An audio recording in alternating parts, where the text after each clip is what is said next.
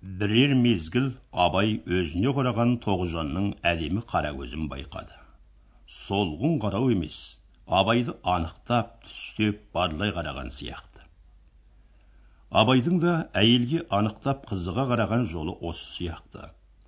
Тоғжан ұзағырақ қадалып көз алмай отырып ақырын қызғылт тартқандай болды да көзін тайдырды.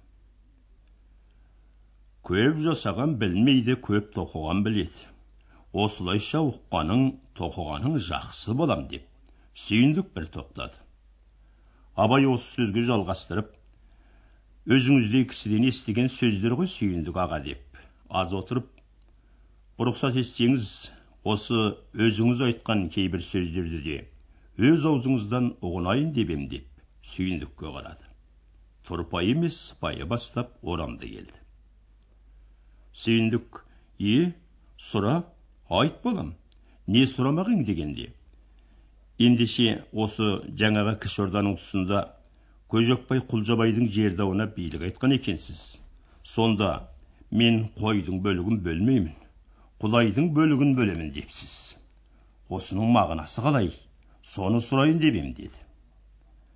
Бұл сұраққа қарабас әділбек асылбектер күліп жіберді.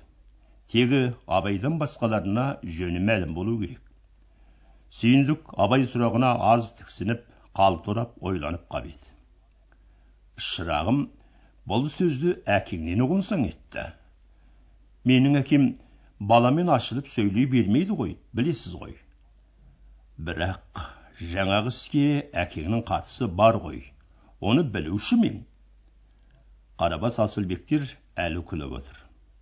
Олар сүйіндіктің қашқалақтағаны мен сыпайылық сақтағанына және абайдың жайсыз әңгімені қадала сұрағанына күледі әкемнің қатысы барын білемін. Ендеше әкең аты араласқан сөзді ең әуелі әкеңнің өзінен ұғынғаның мақұл. Бәрекелді сүйіндік аға оныңыз жақсы ақыл.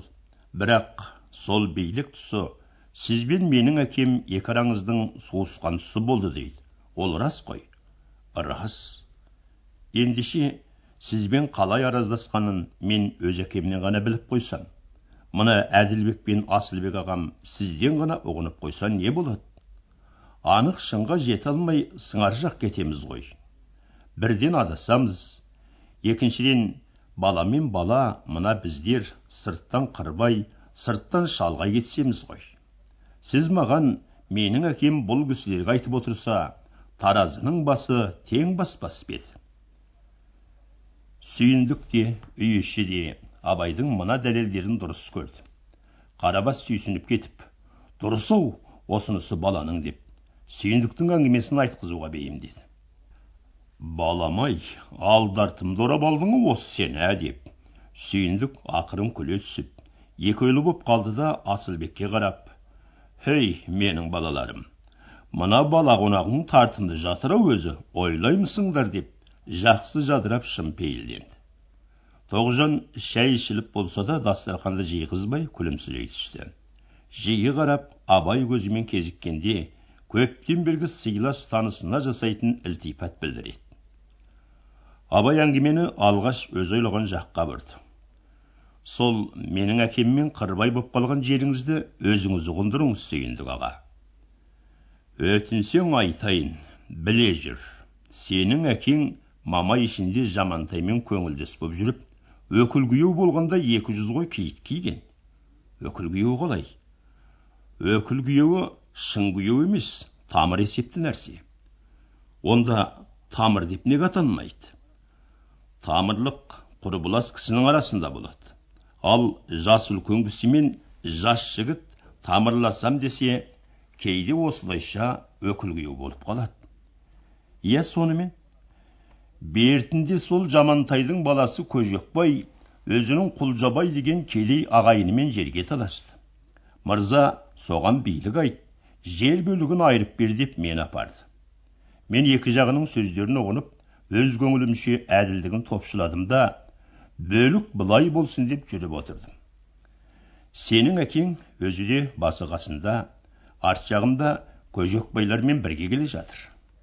Мен бөлікті өз көңіліме сыйған әділдікпен бөлмекпін байқаймын жүрісім көжекбайға жақпайды тыжырынып жарыла жаздап келеді аздан соң мырзаға сыбырлап жалпылдап айта бастады әкең сенің көжекбайды құп көрді білем арт жағымнан саңқ етіп дауыстап уай алапес сен қалай жүріп барасың дегені мен екі жағына тең би емеспін бе ыза боп кетіп уай тәйір қойдың бөлігін бөліп келе жатқаным жоқ құдайдың бөлігін бөлемін дедім деп тоқтап қалды иә сонан соң не болды деп абай ар жағын тағы айтқызбақ еді арғысын қайтесің сол шырағым кетті ғой әйтеу қымғы от шымшы от боп деп сүйіндік қолын бір ақ сілтеді де айтпай қойды абай қып қызыл боп кетіп шұғыл ойланып отырып қалды шамға қарап қадалып қалған көздерінде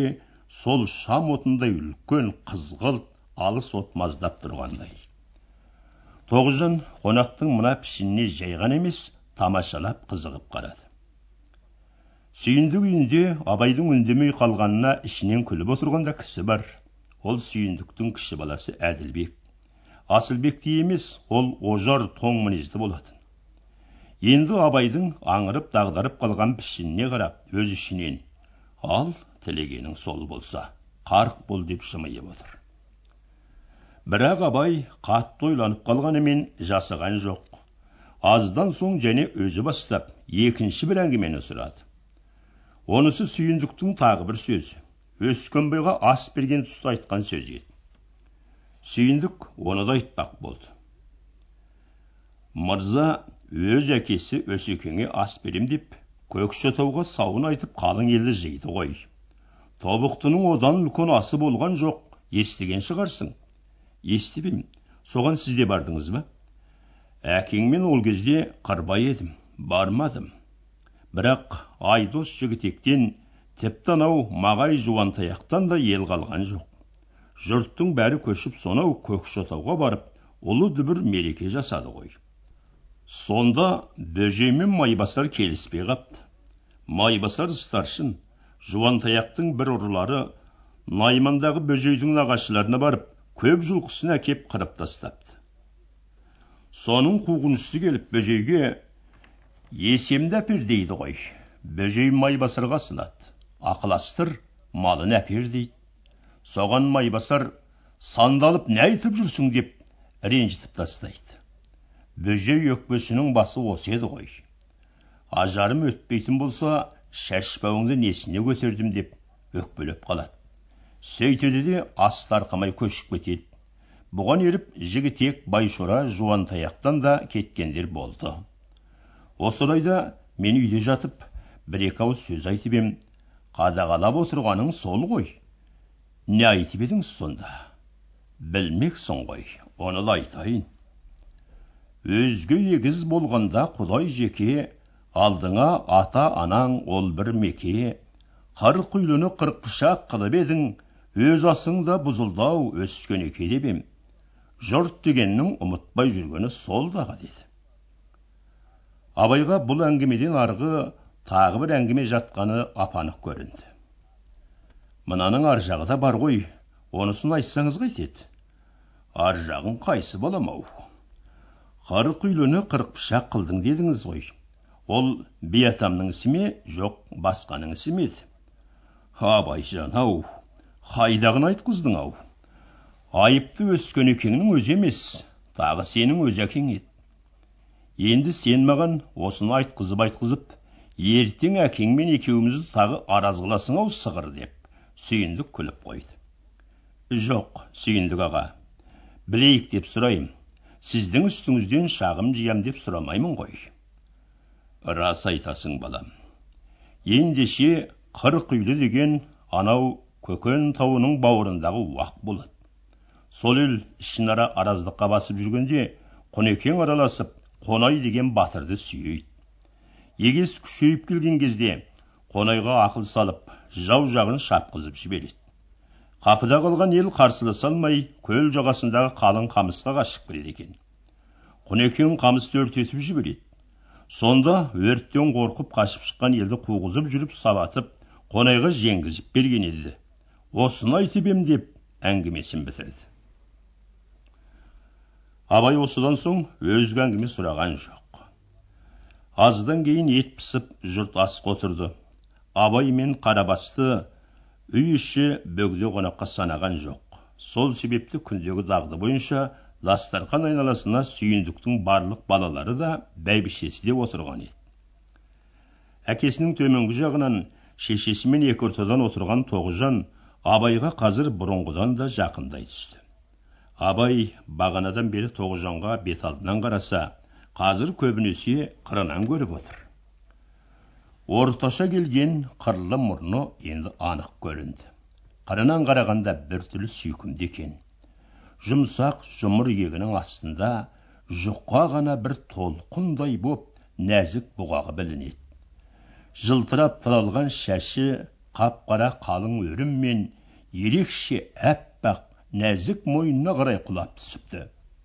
Үлкен кіші де емес әшекей сырғасы діріл қағып дәміл алмай сілкіне түсіп еді әлденеден белгісіз себептен тоғжан пішіні қызыра түсіп қайта сұрланады толқып қайтып тұрған ұяңдық па басқа ма әйтеуір өзінше өзгеше тыныс алып лүпіл қағып тұрған бір сезім бар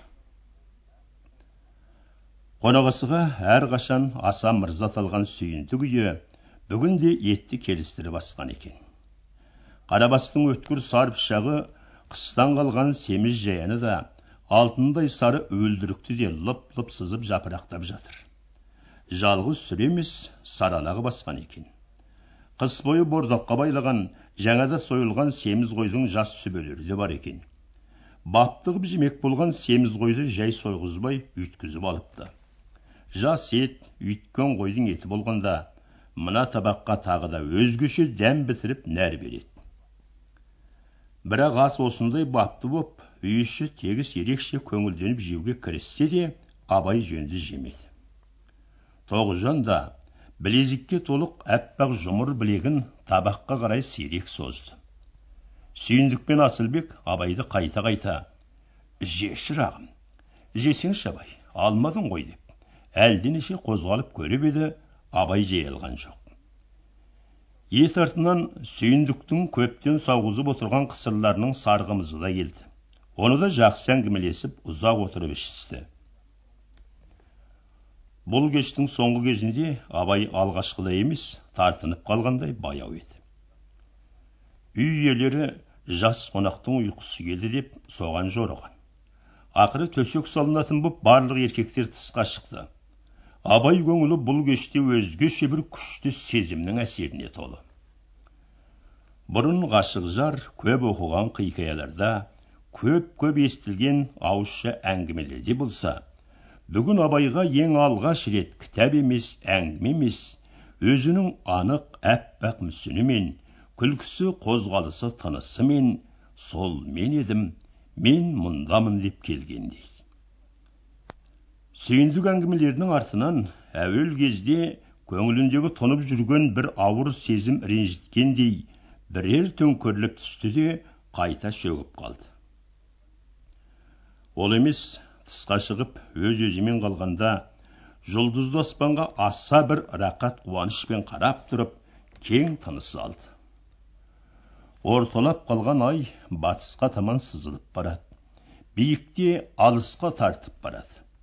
Жүректі де реніштен ылайдан құтқарып сондайлық биікке қазіргі бұлтсыз аспандай алысқа тазалық рақатқа шақырып жыраққа меңзейді. Түйеркөштен шыңғыстың жақын биіктері жартылап қана көрінеді екен. Қарақошқыл таулар ай астында көкшіл мұнарға оранып жым жырт қалғып тұр. Тау жақтан ақырын ғана жел желпінеді. Қалың қой қыбыр етпей тыныштық алып үнсіз ғана тыныс алады. Асылбек әділбектер жатуға кетті. Көгал сайда тұрған бес алты үйлі ақ ауылдың түңлігі тегіс жабық. Ай астында ақ үйлер де мызғып қалғып тұр. Сүйіндік пен қарабас аттардың маңында жүр. Абай мынадай көктем түнінен соншалық бір тазалық сезіп таң лебін танығандай. Оның жүрегі әдейі арналған таң лебін ерекше ұғынып сезінгендей махаббат па? Осы ма? Осы болса мынау дүние мынау маужыраған тынысты нәзік түн бесігі ғой. Сол сұлу саздың құлақ күйі ғой. Сүттен жарық айлы түн таң әлі жоқ. Бірақ жоқ екенін білсе де абай әлдеқандай өзгеше таңды сезеді. Күйік те үміт те қуаныш та азап та бар жүрек таңы. Кейде толған өзгеше ыстық өзгеше жұмбақ мол сезім. Соның шалқи түсіп шарықтауы көп. Лыпыл қаққан қанаттай тоқтаусыз құбылып тыныштық ала алмай лепіреді. Нені айтады не деп түсінеді? Не сипатты бұл сезім не боп барам тақат сабырым қайда бойына тоңазығандай бір діріл пайда болды себепсіз дірілдейді жүрегіне тулап кеп өз өзінен қысылып шәншіп кеткендей таң жүрек таңы сол таңым сенсің бе жарығымбысың кімсің көз алдында тоғжанның аппақ жұмыр білегі жас баланың етіндей ақ торғындай мойны таң осы да өзі ғой. Ақ етің аппақ екен атқан таңдай. Шынымен бар жанымен құлай табынған сұлуға қарап бар сезіммен үнсіз жырлап тұрған тәрізді. Тоғжанға арналған ең алғашқы ғашығым деген жарына арналған жан жырының тұңғыш жолы осы еді. Ойша екі ауыз махаббат сәлем айтып шықты. Бір түрлі оңай рақат боп өз өзінен құйылып тұрған тәрізді. Бірақ сол кезде қарабас үйге қарай шақырды. Екеуі тыста жалғыз қапты. Абай үйге таман келе жатып жаңағы өлеңнен қайта есіне түсірейін деп еді. Ақ етің аппақ екен атқан таңдай дегеннен басқасы есіне әзір қайта түспеді. Қарабас пен абай үйге кіргенде сүйіндік пен бәйбішесі биік төсекке жатып қалған екен. Сарғыш шегірен шымылдық үлкендердің жататын орнын қоршап тұр. Кең үйдің төріне екі қонаққа арналып төсек салынып жатыр. Одан басқа өзге кісі жататын жай сезілмейді. Тоғжанның өз үйі басқа ғой. Ол сүйіндіктің кіші әйелі қанытжанның қызы екен. Жаңа үйге кірерде қарабас айтқан. Тоғжан әрине өз үйіне кеткен болу керек. Үйге кірген жерде абайдың ойлағаны осы. Өйткені төсек салып жүрген бағанағы шай құйған сары келіншек. Абай төрге қарай қозғала беріп еді. Бір уақытта шегірен шымылдық толқып барып қозғалды да есік жақтағы шетінен шолпы сылдыр естіліп тоғжанның әсем бойы көрінді. Қолына бір торғын көрпені алып бері шығып келеді екен. Асықпай тіпті ақырын қозғалады. Шолпысының ендігі сылдырынан өзі қысылған тәрізді келіншек абай жататын төсекті баптап салып болып қап еді тоғжан қолындағы торғын көрпені кеудесіне көтеріп бауырына қысыңқырап тұрып келіншекке әдеппен ғана бұйрық етіп аяғын аяқ жағын биіктесеңші деді. Абайға бұл да дәл өзіне арналған өзгеше ықылас сияқты көрінді. Бірдеме айтар еді. Айтқысы кеп еді. Бірақ жүрегі лүпілдеп аузына тығылғандай боп түк сөз таба алмады. Құр ғана қызарып қысылды да сырт киімін шеше берді. Тоғжан ақырын сыпайы ғана кеп абайдың төсегіне торғын көрпені жазыңқырап қойды да есікке қарай қозғалды. Үнсіз пейіл белгісіндей үлкен ілтипат жасады. Бірақ барыс сол ғана. Шынақ барыс сол ма? Әлде тіпті бар қонаққа істейтін дағдылы сыйлық сияқты ма? Сол ғой. Үлкен үйдің есігіне жеткенше тоғжан ақырын басып келіншекті ертіп кетіп барады. Қайта бұрылмайды. Дәл шығар жерде ғана өзінен бұрын есік ашқан келіншекті ілгері шығарып жіберіп өзі бір түрлі сұлу қозғалыспен сырт айнала беріп төргі таман ақырғы рет бетін беріп үй ішінен сыртымен шықты. Тоғжан есікке қарай қозғалғанда абай қадалып телміре қарап қалып мешіт бетін екі иығынан шеше беріп еді. Бірақ тоғжан бір қарамағанға қайран боп кеткенін қимағандай қалып тұрып қалыпты. Енді тоғжан есіктен шығар жерде бір сәтке көз қиығын тастағанда абайдың тапжылмай сілейіп тұрып қалғанын көрді. Мешіт беті екі иығынан түсіңкірепті де аппақ көйлегі ашылып тұр. Екі қолы бір нәрсеге таңғалғандай жазылып ыңғайсыз түрде асылып қапты. Абай дәл байқады ма жоқ па? Шыға берген тоғжанның аппақ жүзі қайтадан тағы бір рет соңғы рет қою қызғылтпен ете түскендей көрінді. Және сонымен қатар жымия күлген ерні аппақ маржандай тістерін айқын көрсеткендей болды. Үнсіз күлкімен езу тартып кеткен сияқты. Бұл не мысқыл ма ұят мінез дедім бе? деп. Абай өз өзінен қысылып қалып тез шешінді де торғын көрпеге оранып бүк түсіп қалды. Шолпы әуелі жиі сылдырлап аздан соң баяулай бастап тағы біраздан соң анда санда ғана бір шылдыр ете түсіп ұзап барады. Абай өз жүрегінің аттай тулап соққан дүрсілін естіді. Шолпының сол басып барады. Өзгеше ыстық қымбат шолпы ең соңғы рет бір шылдыр етті де білінбей кетті. Түн тыныштығы ұрлап кеткендей жұтып кетті. Шамды қарабас өшірді. Шам өшсін өшпесін абайдың көз алдына қазіргі мезгіл бұл сәт самаладай жарық. Шамның өшкенін байқаған да жоқ. Көзі жұмулы көңілі тыныштықтан сабыр ойдан айырылған құйын үстіндегі алай дүлейде бұл түнде таң аппақ атқанша абай бір секунд та көз жоқ. Күн шығарда ғана азғантай мызғады. Бірақ үй іші оянғанда бірге оянып ерте тұрды. Өңі сұрғылт тартып жүдеп тұрды. Шай алдында тысқа шығып далада бой жазып жүрген уақытта тоғызжан жатқан үйді ойша іздеді. Сүйіндіктің үлкен үйіне жақын тұрған кішілеу ақ үй бар.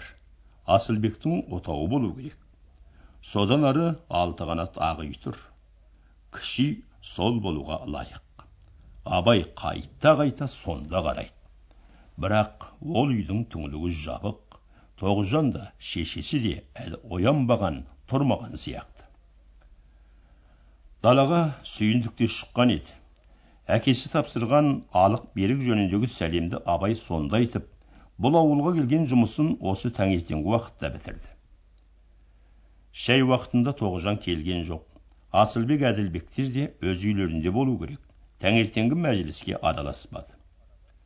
Шаруа біткен соң қарабас ертеңгі салқынмен қайтайық деп байлаған. Сондықтан дастархан жиылған соң ол аттарды ерттеткелі шығып кетті. Абайдың бұл ауылдан кеткісі келмеді.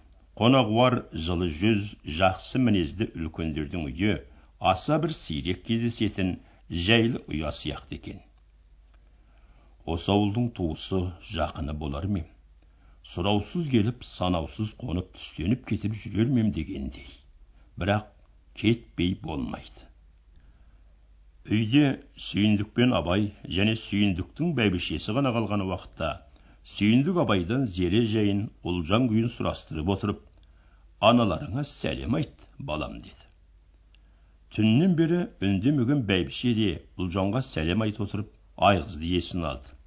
Содан барып кәмшат есіне түсіп шырағым ау осы анада бөжекең ауылына жіберген кішкене қыз не жайда айғыз бейшара қайтып қайсы соны? Жылатып айырып қайтып қана жіберді екен деп бір жағынан наразы боп сұрастыра бастады. Абай амалсыздан сөйлеп қысқа ғана жауаптар қайырды. Бәйбіше бұл жөнінде шешіліңкірей бастап бөжейдің әйелі қатыбас кісі еді. Өзінен де туған қызы көп. Күтеді деймісің кішкене бақырды деп қынжылып отыр. Е бөжей бар емес пе? Қатыны ойламаса бөжей ойлайды ғой. Неге күтпесін деп сүйіндік майдаламақ болды. Әй білмеймін. Ауыл аймағымен тегіс ақ. Айыпқа берген қызы ғой. Малын қимай жаның қиды ғой айыпқа десіп. Жаман сөздер сөйлейді деп естідім ғой. Жас баланы жылатқандары бекерлік болған ғой өзі не десе де іштен шықпап еді. Айғыз бейшарада не сөздер жүр дейсің? деп. Бәйбіше өз өзінен босаңсып барып жылап жіберді. Екі көзі жасқа толып қып қызыл боп үндемей мұңайып қалды. Анда санда күрсіне түсіп тамсанып қояды. Абайға бұл ананың мейірімі тіпті бір қымбат адамшылық шын рақымшылық боп танылды. Жидебайдағы өз үйіне кәмшат жайы осындай бір бықпас мұң уайым боп алғанды. Сондағы әжесі мен айғыз және өз шешесінің осындай осындай көзі жасты көңілі қаяу болған көп шақтарын есін алды. Бірақ олар кәмшатты құр сағынып құр аяғаны болмаса мына кісі айтқан суық сөздерді естімеген сияқты. Кеше құлыншақ та бүгін мынау ауылда кәмшат жайын ылғи жетім жандай күңдікке қорлыққа кеткен бейшара әлсіз сорлыдай сөйлейді. Тегін емес ау. Жидебайға қайтысымен әжелеріне осы естігендерін айтып кәмшаттың күйін білдіру керек. Әке не десе о десін мұны істемей болмайды. Абай осыған байлады. Жүрерде тағы да қымыз ішіп жолға қарсы тоғайып ап екі жолаушы атқа қонды. Сүйіндік үйінің жанынан үлкендерге қош қош айтып рахмет айтып кетіп бара жатқан абай кіші үйдің түңлігіне тағы қарады. Түңлік әлі ашылмапты. Тоғызжан енді бір көруді ойламаған ба? Тұруға да көруге де асықпаған ғой. Бала жігіт көңілге алағызған толқын алып амалсыз тебініп жүріп кетті. Ауылдан алыстаңқырап бара жатқанда ең соңғы рет артына бұрылып кіші үйді тағы қимай қарап еді. Үй жанында бір әйелдің бойы көрінді. Басына қара шапан жамылған ақ көйлегінің етегі шұбыла түскен тоғжан сияқты. Жаңа тұрған ғой. Бірақ есіктен шықты да абай кеткен жаққа қарамай ар қарай көгал дөңге қарай ақырын басып жүріп кетті. Абайдың көңіліне тоғжанның шолпысы шылдыр шылдыр етіп ап ашық естіліп бара жатқан сияқты. Өз жүрегінің лүп лүп соққан қатты толқын ырғағы. Амалсыз ұзап кетті. Аты жақсы түйеркөш жан мекеніндей өзгеше ыстық түйеркөш. Мынау сәуірдің мынадай әдемі ашық рақат сәскесінде тым құрыса қош демей де үнсіз қалды. Жұмбақ мінезді боп сұлу мекен сұлу жан қалды. Тау ішінен шығып қарауыл өзенін құлдап екі атты бөктерге қарай бұрылғалы келеді.